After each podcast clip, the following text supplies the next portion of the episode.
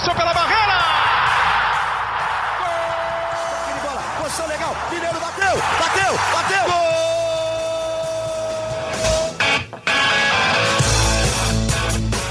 Bom dia para quem é de bom dia, boa tarde para quem é de boa tarde, boa noite para quem é de boa noite. Se você está nos ouvindo de madrugada, boa sorte. Eu sou Eduardo Rodrigues, setorista do São Paulo no GE, e esse é o podcast GE São Paulo. E mais um Brasileirão, mais uma rodada de Brasileirão em que a gente volta aqui no podcast para falar do quê?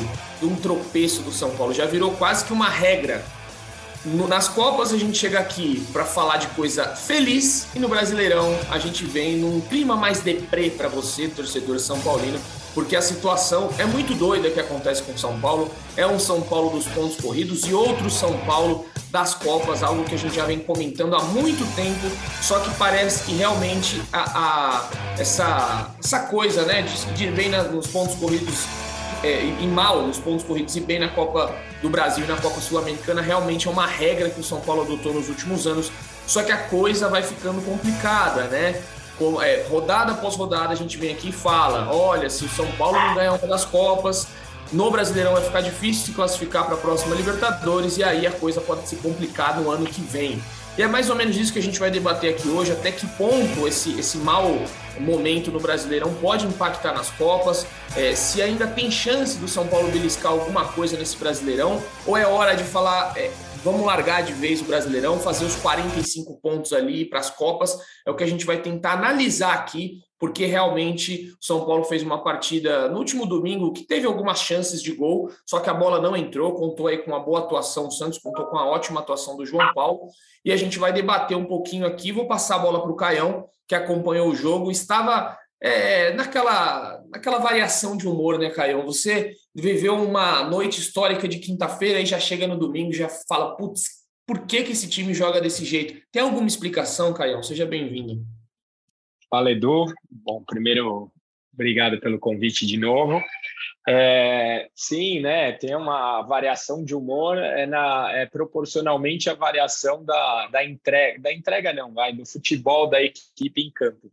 É, não gostei do resultado, é, não gostei de algumas coisas do, do Rogério, mas eu acho que a gente tem que ser muito inteligente para a gente saber separar o que realmente é papel do treinador, do que realmente tem que ser feito, do que é teoria da conspiração e birra de torcida.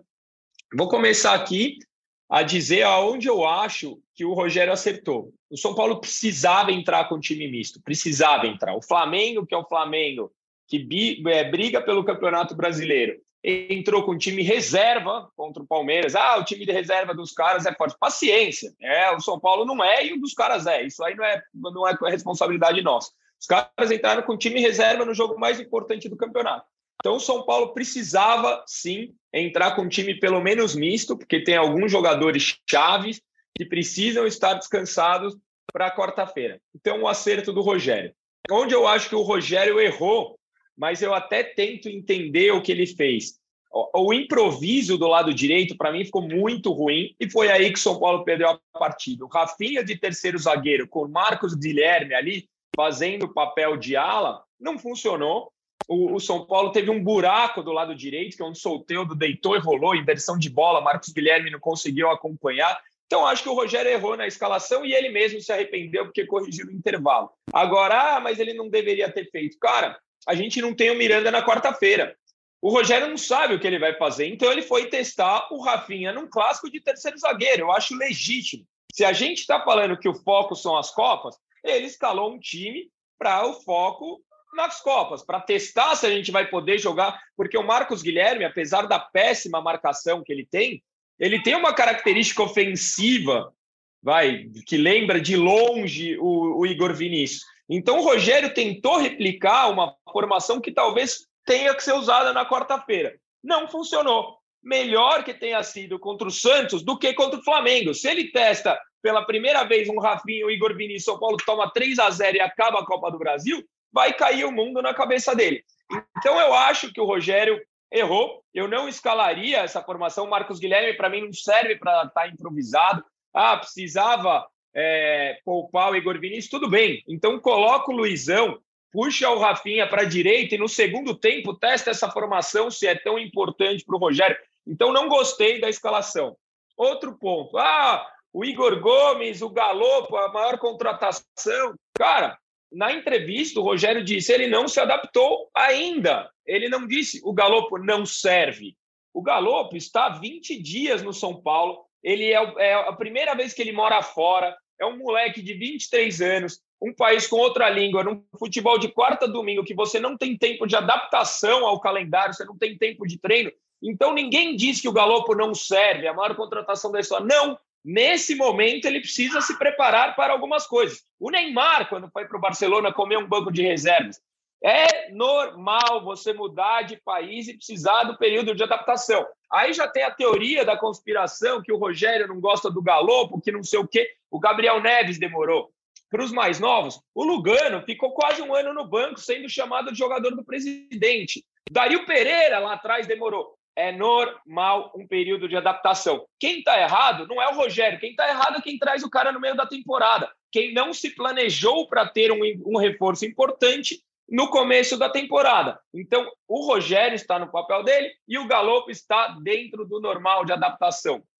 O São Paulo corrigiu no segundo tempo, são Paulo melhorou na partida. O São Paulo poderia até ter vencido. Ah, mas o Rogério queria poupar e depois colocou os jogadores. É verdade, porque um ponto ali era importante. Mas nada garante que se a gente colocasse o time titular ia ganhar. Ganhar do Santos na Vila não é uma tarefa fácil. O Palmeiras foi ganhar no último minuto com um pênalti meio mandrake. Não é uma tarefa fácil. E ah, mas o Rogério não iria poupar? Iria. Poupou 45 minutos. Não deu. Pagamos caro é, a situação é preocupante, não estou aqui achando que São Paulo está fazendo um grande brasileiro, não, mas não é o apocalipse que qualquer derrota vem parte da torcida fazer. Essa eu não compro. Estou nervoso, estou preocupado, mas não compro o apocalipse. É isso aí, Caio. Então, Caio, soltando aí um pouco, desabafando um pouco com você, torcedor São Paulino, porque tem muita razão nas coisas que ele disse ali, com certeza, assina embaixo na, em 99% do Caião, precisa ainda de uma adaptação, precisa de é, muitos detalhes ainda para o Galopo entrar é, mais no, nos jogos, para conseguir atuar de uma forma mais incisiva. Se o Rogério Senna, que é o Rogério Senna, está vendo lá nos treinos que o cara não está se encaixando no sistema, a gente não pode contrariar, porque a gente não assiste aos treinos. Se a gente tivesse lá, a gente poderia é, ter um contraponto. O que muita gente reclamou, que eu queria até, já que você entrou nesse papo já, Caio, é que muita gente fala, pô, então o Marcos Guilherme entrou é, bem na ala. Como é que o Rogério coloca o Marcos Guilherme, diz ele que ele está bem na ala e não coloca o Galopo? Qual é a explicação que você tem disso? Porque o Marcos Guilherme, mal do jeito que está, porque ele não, não conseguiu um jogo, acho que nem 30 minutos bem pelo São Paulo, tem chances e o Galopo não. Como explicar isso? Não explica, eu acho que é um erro do Rogério. Eu acho que nesse aspecto faria a única lógica, tá? Eu estou pensando com a cabeça dele, eu não estou dizendo que eu faria. A única lógica é que ele tem características ofensivas semelhantes ao Igor Vinícius. É um jogador de velocidade e que pode ser esse falso ponta que o Igor Vinícius faz o papel. Mas eu não acho que o, Igor Vini... que o Marcos Guilherme está pronto, eu não acho que o Marcos Guilherme é um bom reforço, eu não acho que ele teria que jogar, não acho. Eu acho que o Rogério erra sim. O Rogério é um ser humano, apesar de ter sido um mito no gol, é um ser humano. Eu acho que ele errou. Agora, transformar isso numa teoria da conspiração que o técnico não serve, não, aí eu não topo. Pois é, e aí a gente vai debater muito ainda individualmente, muitos jogadores aí. É, já que a gente entrou já para falar do Galopo, vamos falar de outro, outro estrangeiro que é o Ferrarese. Ah, mas ó, calma aí, mas nesse momento entra aqui ó, ele, Felipe Ruiz, ele não estava na nossa sala, mas ele acaba de entrar. Então vou mudar minha programação aqui, já que o Caião falou do jogo, já citou alguns, algumas peças aí, falou do Galopo, por que o Galopo não entra, já criticou um ou outro. A gente tem ele, né? O Felipe Ruiz, que é o dono do top 3. Eu não ia fazer o top 3 aqui, sem Felipe Ruiz na sala para a gente discordar. Você que não está vendo, Felipe Ruiz está tá com uma cara boa para uma segunda, né? Né? Pô, barba feita, cabelinho Nossa, na régua. Entrei na régua. Que isso, hein, Felipe Ruiz? O que que, o que que leva o senhor a estar tão belo nesta segunda-feira? E já emenda aí o seu top 3. Depois o pessoal da edição vai colocar a vinheta que eu sei. Então solta o seu top 3 aí daqui a pouquinho com vinheta, Felipe Ruiz. Antes disso, eu quero saber por que, que o senhor está tão belo. Ah, Eduzinho, começar bem a semana, né? Uma semana importante. Trabalharemos muito, estaremos juntos lá no Morumbi fazendo São Paulo e Flamengo. Então tinha que ficar na régua para essa semana importante de trabalho, Edu. é isso, então tá explicado. Agora, Prazerar, solte seu top 3 aí, seja bem-vindo. Grande Eduzinho, aquele abraço para você, para o Caião. Sempre uma satisfação estar tá aqui com com vocês gravando, né? É, foi um jogo em que o São Paulo fez dois tempos distintos. Né? O segundo tempo foi muito bom, principalmente pela entrada dos titulares. É, e aí acho que o top 3 começa falando isso, da mudança que o São Paulo teve de postura. O Senna até comentou é, na, na coletiva dele sobre como o São Paulo melhorou. Então, acho que os jogadores que entraram merecem destaque. Então, o Pablo Maia entrou muito bem, dominou meio de campo ali. Todas as ações do São Paulo começavam em desarmes e em bolas do Pablo Maia, é, variações, virando o jogo. Gostei bastante do Pablo Maia ontem, acho que está retomando aquele bom futebol que ele já apresentou nessa temporada no Paulista. E em segundo, Igor Vinícius. Cara, o Igor Vinícius talvez seja das das peças mais importantes do elenco hoje de São Paulo. É muito louco falar isso. Se eu for montar um tripé dos três jogadores mais importantes do São Paulo hoje, eu colocaria Diego Costa, Igor Vinícius e Caleri. Se os três estão em campo, o São Paulo tem uma sustentação defensiva, tem o vigor do, do, do Igor Vinícius e tem o Caleri à frente. Então, acho que o Igor Vinícius, o crescimento dele na temporada é absurdo, tanto que ele renovou o contrato e com, com merecimento. Então, coloquei o Igor Vinícius em segundo, entrou muito, muito bem no jogo. Em terceiro, talvez a melhor notícia do jogo de ontem para o São Paulino, o Ferrarese. Cara, impressionante a firmeza dele num jogo em que ele foi muito exigido. É muito difícil pegar o Santos na Vila Belmiro. Ferrarese ganhou praticamente todos os duelos individuais, bem por cima, por baixo. Mostrou que tem um, um, um certo talento ali até para começar as jogadas, tem um passe bom. Então, acho que foi elogiado na transmissão pelo Losetti, por todo mundo. Então, acho que o top 3 positivo é esse aí. Quero ver você discordar hoje. Não, eu acho que o top 3 positivo hoje é um pouco mais fácil, né? Porque poucas peças ali foram bem. Então, hoje você está perdoado. Agora, o que eu gostei do top 3 negativo, eu vou, a hora que você falar dele, eu vou citar que são os parênteses. Os parênteses do top 3 negativo hoje está algo sensacional. Só por conta disso, eu não, acho que eu não vou discordar de você hoje. Então, se o Caio quiser discordar aí ou citar algo a mais sobre os jogadores citados, fica à vontade, Caio. Já não, fala do Ferrarese. Já fala do Ferrarese. O que, que você achou, expectativa? Foi bem, Ferrarese, né, Caio? Muito bem, e diferente do que eu falei sobre o Galopo, porque com certeza vão usar isso como argumentar, o Ferrarese entrou e jogou, sim, é verdade, mas o Ferrarese morava num país estrangeiro, morava em um país com a língua é, portuguesa, é diferente a adaptação de um jogador que já morava fora para um cara que saiu pela primeira vez de casa. E o Ferrarese tem essa experiência internacional para mim muito bem, é postura, zagueiro grande, forte, cara, gostei em vários aspectos. É, ele faz o, assim, a primeira impressão que ele faz o papel que o Léo faz, né? Que é essa bola vertical, essa bola que a gente tanto acha que o Léo é importante para o time, a gente ganha mais uma opção pelo outro lado. Então, fiquei bem contente com a estreia do Ferrarese. Aí então, ó, já que Marcelo Prado, Guinho, já entrou, então ele já vai responder, Guinho. Seja bem-vindo, meu amigo. Quero saber de você aí. Primeiro que assim, o Guinho falou, tem um recado para dar nesse podcast. Ele sempre tem recados. Mas antes, quero saber do senhor. O que, que achou do Ferrarese, Guinho? Seja bem-vindo. Oi, vocês estão me ouvindo? Estamos, estamos ouvindo. Cara, gostei muito do Ferrarese, a primeira opção, a primeira, a primeira análise dele é extremamente positiva, é um cara que não é afobado, que parece saber o que faz com a bola, vai ajudar bastante. Pena que não pode jogar a Copa do Brasil, senão já seria escalado na quarta-feira, né? É isso aí, então, sucinto. O Marcelo Prado, ele estava aqui, é, ele falou, tem um recado para mandar, mas já que ele está ao vivo agora conosco, eu vou deixar o recado para daqui a pouco, porque o Prazo agora vai falar o top 3 negativo aí, para zerar. Fale, fale para eu discordar, vai lá. É o momento, Edu. E, e você. o, o, o Guinho, o Marcelo Prado também gosta de discordar. A gente gosta da discordância. Né? Então vamos lá, Edu. Eu acho que o primeiro lugar do top 3 negativo ele é até simbólico. É, pela contratação, pela forma em que não se adaptou, não fez um jogo bom pelo São Paulo desde que chegou. E na Vila talvez tenha sido o retrato é, é, do pior que o São Paulo teve, que foi o lado direito. O Marcos Guilherme é, entrou ali numa posição que tudo bem, não é a dele. Mas, cara, foi muito mal. O Soteudo deitou e rolou o jogo inteiro. Foi o melhor em campo disparado, o Soteudo É, todas as investidas em que ele tentou pelo lado esquerdo do ataque Santista, ele levou a melhor. É, então, para mim, o Marcos Guilherme ontem foi muito mal. Tudo bem que fora de posição, mas foi muito mal no jogo. É, e muito por conta disso também, né? De ter que marcar um jogador desequilibrante, é, como é o Soteudo. Coloquei em segundo o Gabriel Neves. Posso e... só fazer uma observação? Marcos Guilherme claro. foi mal em todos os jogos que ele entrou desde que ele voltou. Todos. Todos, Não teve um. Não teve um jogo que ele foi razoável. Eu não lembro Perfeito. de um chute a gol dele, não lembro de um drible certo, não lembro. Contra o Flamengo, caíram duas bolas no pé dele. Ele escorregou. As duas ele errou. Escorregou. Então, escorregou. sentiu a câmera. Um de vista, não.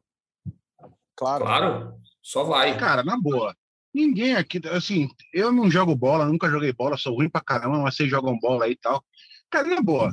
Se imaginar que o Marcos Guilherme vai marcar o Sotel, da óbvio que não vai dar, não, não vai dar bom, é né? Isso. Peraí também, né? Exato. Né? Não, precisa, não precisa ser muito esperto para entender isso. Assim, às vezes a gente, a gente gosta de criticar o jogador, mas quem tem que ser criticado nessa é o Rogério, porque ele poderia muito bem ter escalado o Moreira na posição, quietinho ali no lateral, e resolvia o problema.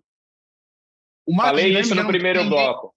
O Marcos Guilherme não está rendendo na posição dele. Imagina improvisar de ala marcando seu Teudo. Quer dizer, não dá, entendeu? Às vezes a gente critica só o cara para você entender o contexto também, entendeu? E para mim, eu sei que o Prazo não colocou, o Miranda foi tão mal quanto o Marcos Guilherme, porque o Miranda falha no primeiro gol, está marcando o vento no cruzamento do, do Soteudo. Tem uma bola do Marcos Leonardo que ele toma nas costas no segundo tempo, que o Jandrei evita o gol, depois o Lucas Barbosa perde o gol, entendeu? O Miranda foi muito mal. Também acho, tá em terceiro, Guilherme, tá em terceiro. Foi muito mal. O lance tá do gol dele é, é, é, quase juvenil. Ele não subir para cabecear e ficar olhando, né? Assim. É que é aquela coisa, né, cara? A gente critica o Max Guilherme, que o Max Guilherme, com todo respeito, é um pobre coitado, né? Ninguém gosta dele, ele já veio todo cheio de crítica na chegada, entendeu? Mas, assim, o Miranda, com esse negócio de não ter zagueiro para jogar, que tá, tá repetindo muito, ele tá sentindo o ritmo, ele tá mal, já não é de agora que ele tá falhando. Ele já foi muito mal na quinta, foi expulso, entendeu? Mas, assim, a do Marcos Guilherme, era só ter escalado o Moreira ali, tava quietinho, mas, assim, às vezes para que inventar, né, meu? Se jogo é difícil, faz o simples, cara. Termine aí, Praz, então, seu top 3, já que o 3 é o Miranda, quem é o 2? 3 é o Miranda, pela falha no gol, e também acho que ele estava um pouco abaixo ali, apesar de nos embates com o Marcos Leonardo ter gostado do Miranda em um ou outro ali, mas no geral acho que o gol pesa muito, coloquei o Miranda em terceiro. E em segundo, o Gabriel Neves. É, o Gabriel Neves que vinha numa sequência boa pelo São Paulo, vinha fazendo bons jogos, a gente lembra de clássicos contra o Palmeiras, em que ele foi talvez até o melhor em campo, e, mas ontem não foi bem, ontem errou demais, inclusive até o Senna na coletiva solta a seguinte frase, não pode um jogador errar quatro, cinco vezes do jeito que errou hoje. Contra é, o Flamengo, contra o Flamengo é 3 a 0 para o Flamengo. E esse jogador que ele se referia, ele não falou, mas é o, é o Gabriel Neves, né? Não, Acho que até uma frase, né? É, então, é dele, né, Edu? Eu até falei no meu vídeo que o Losetti, durante a transmissão, falou que ele errou sete passes de 50 e poucos. Mas esses sete passes, quatro quase foram gol do Santos. Eles foram passes cruciais, erros que não pode cometer. Concordo com você. Cara, é muito Exatamente. doido, né? É muito doido o que acontece com os jogadores do São Paulo. Eu tava falando até com pessoas do clube lá em Minas, é, em Belo Horizonte agora, né? Que a gente foi lá fazer o jogo no Independência. Como que oscila tanto, né? O Reinaldo fez um baita de um jogo contra o Bragantino, nos 3 a 0 foi contra o Bragantino, né? Que ele arrebentou. Isso. Depois, Isso. no jogo lá no Independência, não jogou nada. O Gabriel Neves, idem, faz um jogo espetacular contra Palmeiras, faz jogo espetacular nas Copas, Copa Sul-Americana, e ontem fez um jogo desastroso. Miranda faz um jogo assim, pô, o Miranda voltou, o Miranda não sei o quê. De repente, um jogo muito abaixo. É uma oscilação muito grande no, no São Paulo, não sei a que se deve isso. Os jogadores entram um pouco mais desligados no, na, no Brasileirão, meio que largaram o Brasileirão e na, nas Copas entra diferente. Não sei, não sei realmente o que o que acontece. Mas tem uma menção desonrosa aí, né, Pra? Só pra gente ah, Aquela que você gosta, né, Duzinho? Menção desonrosa pro Rafinha. No lance do gol, ele fica olhando, demora para dar o bote no sorteio, não precisava nem dar o bote, mas pelo menos aproximar, né? Então achei que o Rafinha também na marcação do lado direito não conseguiu é, é, levar melhor ali na, na, na, maioria das jogadas. Tá aí, então. Todos, todos de acordo. E os parênteses, os parênteses que você gosta. Os parênteses não. são vida. Os parênteses foram maravilhosos. Marcos Guilherme, qual a posição? Interrogação. Gabriel Neves, errou tudo. Miranda, mal no gol. Esse mal no gol aqui, ele não é goleiro, pô. Não, ah, mas falhou, falhou no gol. Parênteses terrível. Nossa. Enfim. Muito... Mas tá aí, ninguém discorda do Price hoje, né? Tudo certo, seguimos o baile. Então, já vou passar para o Guinho. Guinho, que recado que você queria dar para gente? Oi, Edu, tô, eu, eu, acabei de ver agora no Twitter do São Paulo que o São Paulo vendeu 30 mil ingressos para o jogo de quarta-feira, né? Até me desculpe se vocês já tiverem falado isso. sobre isso. Não, não. Mas não. assim, é uma, isso é um absurdo, cara. É, é, criminoso colocar num jogo de semifinal um ingresso a 400 reais, sendo a, é. a situação. Cadeira que nós, 530. A situação que nós vivemos no país, com inflação, com botijão de gás, com mercado. Cara, 400 pau o ingresso é um crime. É um crime. A diretoria do São Paulo sabota o próprio torcedor, cara. É uma vergonha isso. É muito melhor você ganhar 3 milhões de reais de renda com 60 mil pessoas do que ganhar os mesmos 3 milhões com 30 mil pessoas, 35 mil, 40 mil. Ansiosos. Eu entendo, cara, é semifinal, é um jogo mais importante. Pô, você pode subir um pouco o preço. Ninguém está dizendo aqui que tem que colocar o ingresso a 20 conto, não é isso. Mas assim, meu amigo, 500 conto o ingresso de cadeira, você tá de sacanagem, cara. Você tá de sacanagem, cara.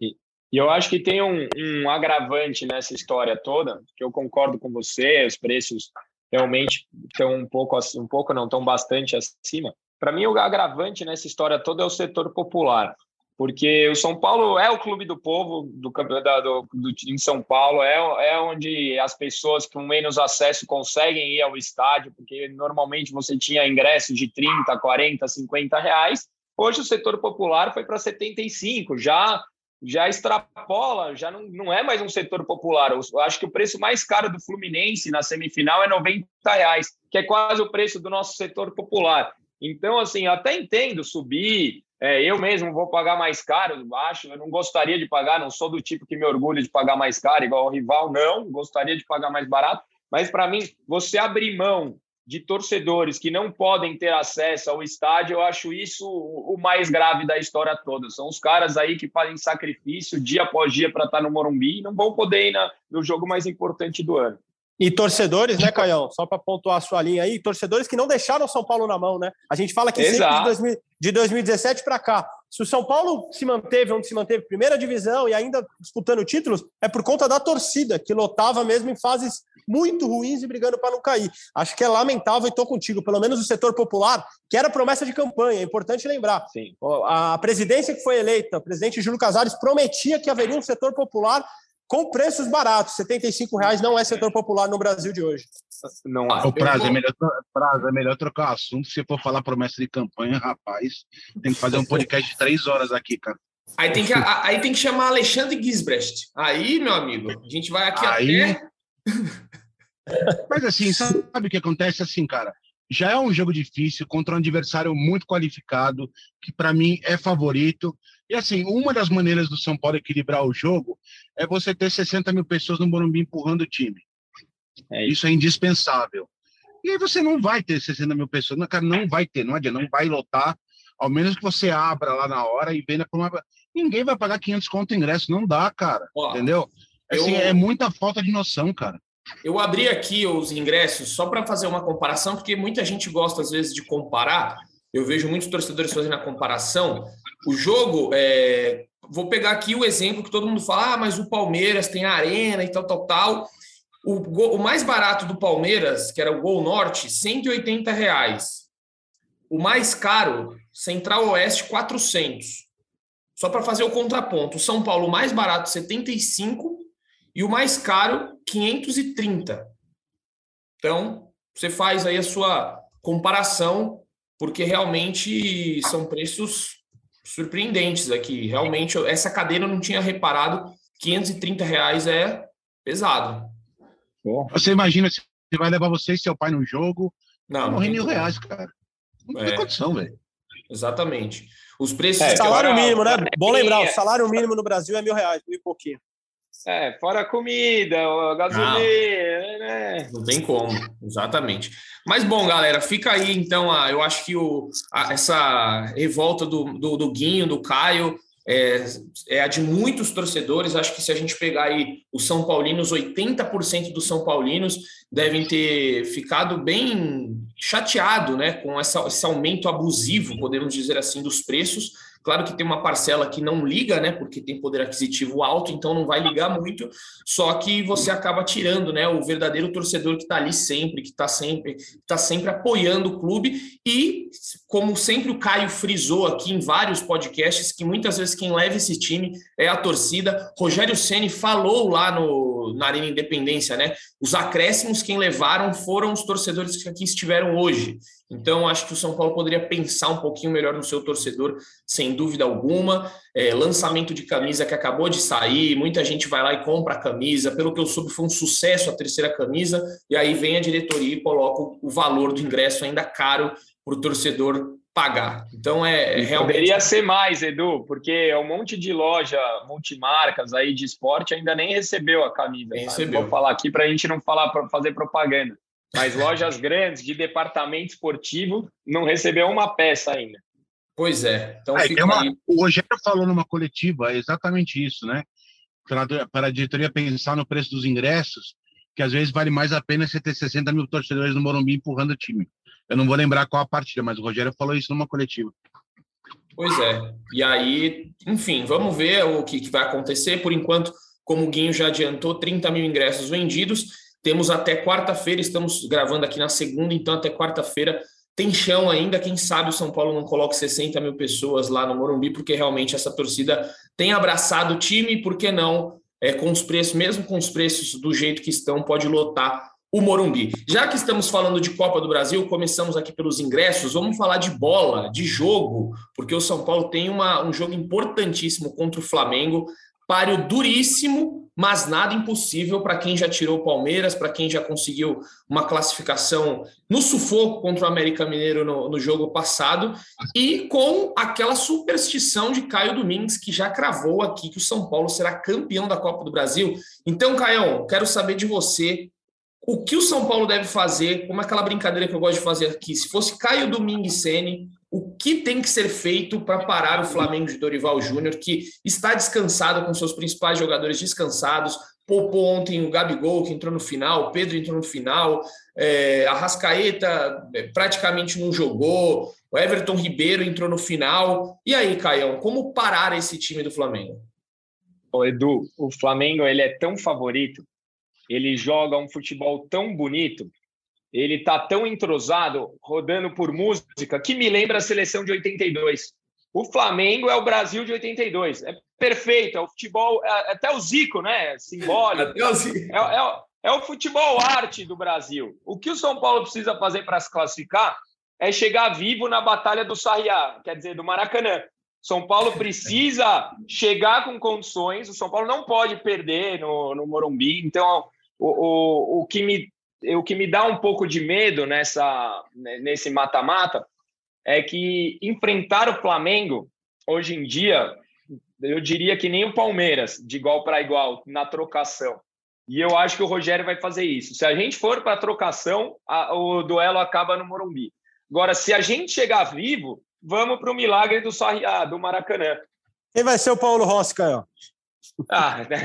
é, é, o que habla, né? É o que habla. Se você olhar de relance, ali é a cara dele. É o que habla. Muito bom. Mas e aí, Pra, já que você citou o Paulo Rossi, já quais suas expectativas? Qual o time que você é acha São que deve... Paulo Rossi. São Paulo São Rossi. Paulo Rossi. Lembrando que Miranda não pode jogar e o Ferrarese também não. E aí? O que, que fazer?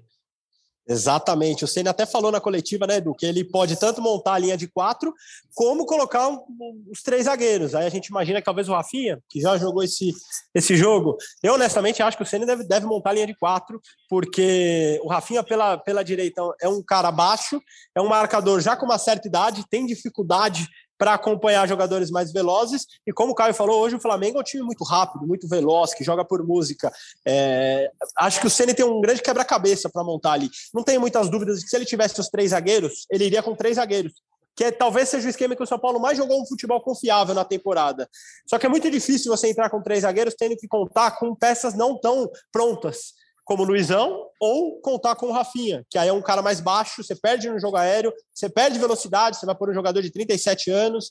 É, então, é, é assim, é um quebra-cabeça que ele vai montar. Eu apostaria que ele vai com linha de quatro. Acho que ele vai tentar fazer algo semelhante ao que ele fez contra o Palmeiras. Povoar o meio de campo, jogar com cinco, seis jogadores no meio de campo e o Caleri para brigar lá por aquela bola, como tem brigado a temporada inteira. É, tô com o Caio, acho que o Flamengo é muito favorito, aí colocaria talvez 80% na vaga, 80%, 85% para o Flamengo passar do São Paulo. É, hoje eu colocaria isso, 80%. Eu acho que se, se eles se enfrentarem cinco vezes no mata-mata desse, por exemplo, o Flamengo passa quatro do São Paulo. Só que o São Paulo tem essa uma vez em que ele passaria. E acho que tem que se apegar a isso. Acho que São Paulo dentro do Morumbi é muito forte. São Paulo ganhou os últimos oito confrontos de mata-mata dentro do Morumbi. Então, o jogo de quarta-feira, pensando no confronto como um todo, é muito importante, Edu. Tá aí, então. É, palavras fortes de Felipe Ruiz. Se disputassem cinco, em quatro o Flamengo passava, em um o São Paulo. Quem sabe a uma não é dessa vez, né? O Flamengo que tem muitas competições. Eu diria aí. 10 até. De 10, uma? Então essa pode ser a uma, porque o Caio já cravou campeão. Não, pode não, é essa. É, é essa. É essa. Guinho, e você? Eu, eu gosto do Guinho agora Escutem a voz da experiência. O Guinho que ele, ele fica. Eu não sei nem se ele vai conseguir assistir esse jogo, né? Porque ultimamente o Guinho tem quase. É, é, tendo, tem infartos, mini infartos durante os jogos, né, Guinho? Olha, Edu, você tem uma ideia, cara, no jogo contra o América, quando empatou 2 a 2 o jogo, eu subi para tomar banho e tal, depois eu não desci. Aí minha mulher falou: O que você tá fazendo? Eu falei: Tô, tô arrumando o armário de camiseta. tava, Tava arrumando armário de camiseta, esperei acabar o jogo, vi quanto foi, falei, ufa, acabou, passou, classificou. Eu não tenho saúde pra isso não, cara. Cara, assim, é o que vocês falaram, cara. O Flamengo, o São Paulo vai entrar como franco atirador no confronto, assim. Ah, o, o, normal é que o Flamengo passe, mas é o que o Caio falou, o São Paulo tem que ir vivo para o jogo do Maracanã. Eu não acho que o Rogério vai escalar o Rafinha, porque todas as experiências com o Rafinha do zagueiro não foram boas, tá? Uh, o Luizão, o Luizão também não, não me agrada, porque quem jogaria na sobra? O Luizão ou o Léo, nenhum dos dois sabe jogar na sobra. Então ele vai com linha de quatro. Acho que começa o Wellington na lateral esquerda, porque marca melhor que o Reinaldo. Vai no 4-5-1. Aí você coloca ali no meio campo Pablo Maia, você coloca o Gabriel Neves junto. Aí, para mim, jogaria o Igor Nestor no banco e entraria com o Patrick, Nicão, cara, tem que cozinhar o Galo ali, bola pro Caleri para ele tomar cotovelada e tentar ganhar uma bola. É o que o Caio falou, se for para trocação, o duelo acaba no Morumbi, cara. Não tem a menor, na trocação não há a menor condição. É isso, esse é o receio. Eu tô achando que Igor Vinícius, por exemplo, se for numa linha de quatro, Igor Vinícius nem joga. Eu colocaria o Rafinha, jogadores é, o jogador experiente. Não sei se o Igor Vinícius é para você parar. E outra, o Rafinha conhece os jogadores do Flamengo. É algo polêmico que eu estou dizendo aqui, mas o Rafinha conhece os jogadores, é um jogador mais experiente para jogo grande. Não sei se eu colocaria, colocaria Igor Vinícius para esse jogo, viu? Não sei o que os amigos. mas eu, o Igor Pela é a fase dele é... do time. Não tem como você tirar é. nessa, nessa fábrica do tá, não tem como, cara. Coloca o Rafinha como lateral direito no 4-4-2 e o Igor Vinícius na, na ala. Coloca ele ali para jogar no meio de campo. Na frente. É. Na frente. Exato. Fazer duas linhas de quatro, ele na segunda linha pela direita, aí pode ser. Isso. Aí é interessante. Eu acho interessante. Mas assim, não pode para trocação. É, não, é. é, jogar, jogar fechadinho por uma bola e levar para o Maracanã. E aí fazer o que o cara falou, vai que dá um milagre do, do Maracanã e classifica. Entendeu? É. Mas assim, é, realmente eu volto a frisar. A, o Morumbi precisa estar lotado na quarta-feira e infelizmente não vai estar, cara. Isso é muito triste. É, exatamente. Vamos ver aí o que, que, o que, que rola na, na quarta-feira. Vai ser um jogo realmente muito interessante. E o São Paulo tem possibilidade, sim, por que não, de passar a próxima fase do, do, da Copa do Brasil, que já é a final, né? A grande final. Do outro lado da chave, para quem não acompanhou, para quem estava em outro planeta aí, é Corinthians e Fluminense, ou seja, podemos ter um confronto Corinthians e São Paulo numa final de Copa do Brasil. Era para parar, é para parar a cidade, né? Então, vamos, quem sabe a gente não possa viver este momento, né, de um São Paulo e Corinthians numa final de Copa do Brasil. Vamos trazer tudo aqui para vocês na quinta-feira sobre esse jogão. Claro que quarta-feira a gente vai ter live, pré-jogo, durante o jogo, pós-jogo. A gente vai trazer, trazer tudo para vocês aqui. E eu só queria citar, amigos, antes da gente se encaminhar para o final aqui, que Caio Domingues é uma das pessoas mais famosas da área de visitante do Independência. Vocês não têm noção. Para quem já foi ao Independência, você sobe uma ruinha assim, ó. Para a gente subir a rua, meu amigo, levou uns 15 minutos para subir a rua. Todo mundo parado, é. parando para pra, tirando Mas foto. Falar que é por causa de vocês. Os ah, caras é. mandavam um recado, falavam, ó, os caras elogiaram a arbitragem, me ligam no meu celular, no podcast que eu não consegui entrar. Os caras estão elogiando a arbitragem, liga lá. É, é culpa de vocês que os caras vêm falar comigo. Uhum. Os caras, não, vamos tirar o Caião, tirou uma foto comigo, não sei o quê. Um cara abraçou o Caio lá, ele nem sabia quem era, me abraçava. Ah, virou, cara, é difícil, velho. Ô, Edu, quem, bater, quem bateria mais foto hoje no meio da torcida do São Paulo Independência? O Caleri ou o Caio? A pergunta é Ó, eu falei, eu falei, eu falei lá no Independência, eu falei assim, se o Luciano tivesse aqui, não tiraria tanta foto igual o Caio. Inacreditável. Jamais. É que eu sou simpático, é a mesma pessoa que eu fico tirando foto. É, exatamente. Mas, bom, depois das, dessa sessão, quero ver na, na quarta-feira como é que vai ser. E no Rio, estaremos lá no Rio, hein? Então, se Caio Domingos estiver no Rio, gente vai tomar uma e com o Igor Rodrigues, né? Que ele está devendo uma para nós. Então, se chegar vivo, estarei. É, se chegar vivo. Mas, eu bom, e o São Paulo. É, o São Paulo, o São Paulo chega, o São Paulo chega. Eu tô acreditando. Vamos, vamos fazer o Ah, eu não. Obrigado, amigão. Valeu. Não, você, você eu não sei. Seu coração, vai que seu coração não aguenta, né? Eu não sei de nada. Tô tranquilo. Mas vamos fazer o palp, palpitômetro aqui antes da gente se despedir. Vamos começar pelo Caião. Caião, tem palpite? Ó, eu falei antes do jogo de entrar na Independência que seria 2 a 2 Te falei lá. Acabou, acabou. Vai, Caião. Eu acho que vai ser 1 um a 1 um segue vivo. Pra Não, 2x2, vai ser 2x2. Nossa, dois a dois. São Paulo gosta de repetir placares, vai ser 2x2. Praz, palpite. Vai ser 1x0 pro São Paulo. Esse eu vou Amém. cortar e vou postar depois, hein? Marcelo Prado. 1x1. Eu falo 2x1 de São Paulo. Ótimo. Vou cortar e vou postar. Vocês sabem que a gente vai passar nos pênaltis, né? Nossa senhora, aí que, o, aí que o Guinho não assiste jogo nunca mais mesmo. Vai ficar passando é, Mas tem uma coisa que eu estava pensando aqui também. Não adianta nem prometer churrasco, que vocês não aparecem mesmo, então não vou nem prometer. É, tem razão. Tem não, razão já... mesmo. Promete nessa que nós vamos, palavra. não, eu já falei, eu iria, só que aí o pessoal do podcast falou: ah, mas para levar os equipamentos, o horário, papapá. Eu falei: ah, então vamos marcar um dia, a gente faz só o churrasco só, né? Vamos fazer só o churrasco. Enfim. Amigos, acho que é isso, né? Citamos tudo aqui. Não temos mais nada a dizer, é só esperar a quarta-feira. Com certeza o torcedor São Paulino vai viver essa semana ansioso demais pelo jogo de quarta e a gente vai trazer tudo aqui no GE. Vou dar aqui a possibilidade de Caio Domingues dar as considerações finais. Caião, fique à vontade para falar o que você quiser, o que vem ao coração. É, eu acho que a gente entrou em mais uma daquelas semanas que é, que, que, podem mudar o rumo e, por que não, o futuro do São Paulo Futebol Clube. É, o Flamengo é muito favorito mesmo, como o Barcelona de Cruyff era, como o Milan era, como o Liverpool era, como o próprio Flamengo foi em 93. São Paulo fez a sua história em jogos como esse, como o Palmeiras era duas rodadas. Então, por que não? E quando eu, desde que eu comecei o mantra aqui dizendo que São Paulo ia ser campeão, eu sempre disse aos trancos e barrancos no melhor estilo Itália. Por que não tirar o Brasil de 82? Por que não? Eu acredito. O sonho está mais vivo do que nunca. Tá aí então, palavras de Caião, quem sabe vai profetizar esta classificação do São Paulo. Valeu, Caião. Até quinta estaremos aqui novamente. Ou na quarta pós-jogo, né? Com pós-jogo a gente já faz o podcast. Felipe Ruiz Praz, dê suas considerações finais, meu amigo. Grande Edu, depois dessa grande prosa do Caião, citando grandes times mundiais, é, queria duas coisinhas rápidas. A primeira, falar sobre a coletiva do Ceni ontem. Não gostei muito da coletiva do Ceni de ontem, cara. Acho que ele vinha de boas coletivas. Ontem, acho que ele expôs o Gabriel Neves, daquela fala dele, porque ele personalizou é, um jogador ali. Tudo bem, o Gabriel Neves jogou mal, mas em outros momentos jogou muito bem pelo São Paulo.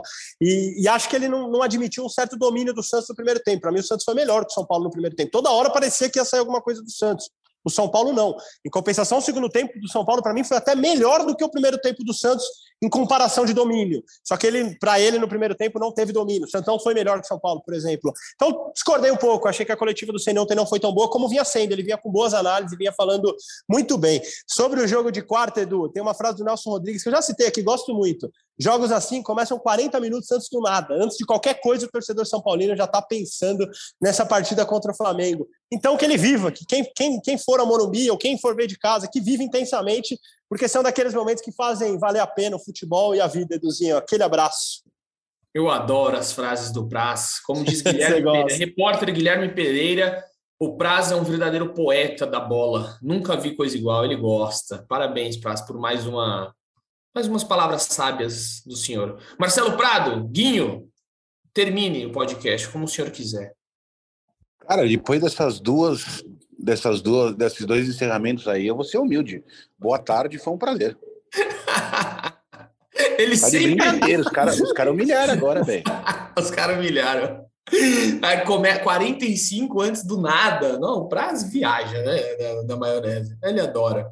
Mas é bonito, é bonito. É uma alma, uma alma bonita. E ó, prazerar, estaremos em Goiás, hein? São Paulo Atlético Goianiense. Se preparem, torcedor.